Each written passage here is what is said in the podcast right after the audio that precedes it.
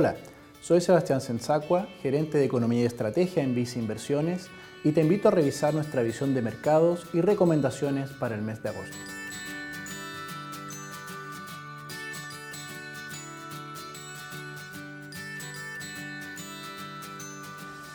En el ámbito internacional, la Reserva Federal de Estados Unidos sostuvo su reunión de política monetaria de julio, en donde decidió mantener las medidas de apoyo sobre la economía.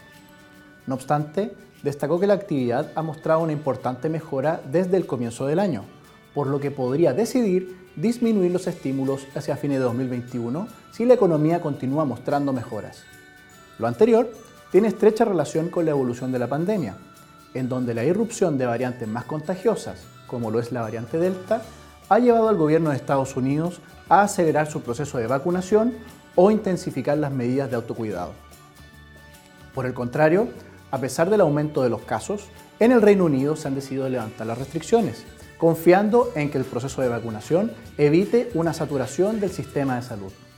En otras noticias internacionales, en China las autoridades han incrementado la regulación en algunos sectores de la economía, lo que ha afectado el desempeño de su mercado bursátil.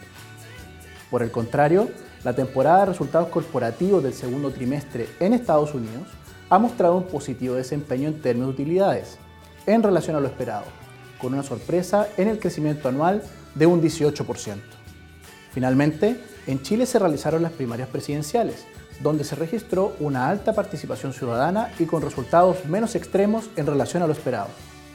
Por otro lado, el Banco Central de Chile subió su tasa de política monetaria a niveles de 0,75%, aunque señaló que movimientos futuros serán dependientes de la evolución de la recuperación económica. Durante julio, los mercados accionarios europeos y de Estados Unidos consolidaron avances, dado un mejor proceso de vacunación relativo a economías emergentes. De hecho, los mercados accionarios de países emergentes consolidaron retrocesos en el mes, exacerbado por las medidas de mayor regulación por parte de China. En el caso nacional, el IPSA consolidó un retroceso, a pesar de los resultados de las primarias presidenciales y una mejor situación sanitaria. En la renta fija, las tasas de bonos del Tesoro de Estados Unidos registraron importantes bajas, mientras que en el caso nacional, las tasas anotaron alzas en términos generales, donde la discusión de nuevos retiros de fondos previsionales ha generado mayor volatilidad en las tasas del mercado. En cuanto al tipo de cambio, este acumuló una importante alza hacia valores cercanos a 770 pesos, a pesar de una recuperación en el valor del cobre que apoya un peso más fuerte frente al dólar. A pesar de que las nuevas variantes del coronavirus serían más contagiosas, el proceso progresivo de vacunación permitiría evitar una saturación en los sistemas de salud, lo que llevaría a un levantamiento de las restricciones de movilidad en el segundo semestre. Así, junto a una positiva evolución de las utilidades de las empresas y el apoyo de gobiernos y bancos centrales, mantenemos nuestra mayor preferencia por la renta variable respecto de la renta fija. En el ámbito nacional, estimamos un crecimiento de un 9% para el año 2021, el cual estaría impulsado en gran parte por el consumo, lo que a su vez apoya el crecimiento de las utilidades corporativas. De todos modos, no descartamos que la volatilidad de los activos nacionales continúe, a la espera de mayor claridad respecto al escenario político actual. Si tu perfil de inversionista es muy conservador e inviertes en nuestro portafolio de fondos mutuos de renta fija nacional, nuestra recomendación es mantener la exposición al vice renta UEF y vice renta pesos de este modo, obtienes un portafolio con exposición a la UEF, moneda en la que actualmente tenemos preferencia producto de la inflación esperada para los próximos meses.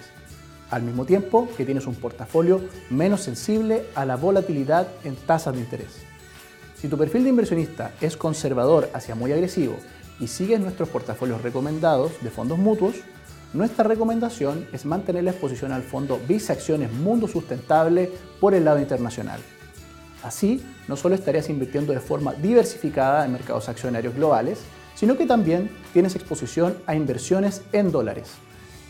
En el caso de acciones nacionales, sugerimos un posicionamiento selectivo, lo que se encuentra reflejado en nuestro fondo mutuo Visa Acciones Chile Activo o nuestra cartera de acciones recomendada. Finalmente, en el caso de la renta fija internacional, favorecemos instrumentos de deuda de empresas en Estados Unidos y mercados emergentes, reflejado en nuestro fondo mutuo Vice Renta Global. En el caso de invertir solamente en nuestros fondos mutuos a tu medida, según tu perfil, te recomendamos mantener la inversión, ya que estos fondos reflejan nuestras preferencias al ser gestionados de forma automática.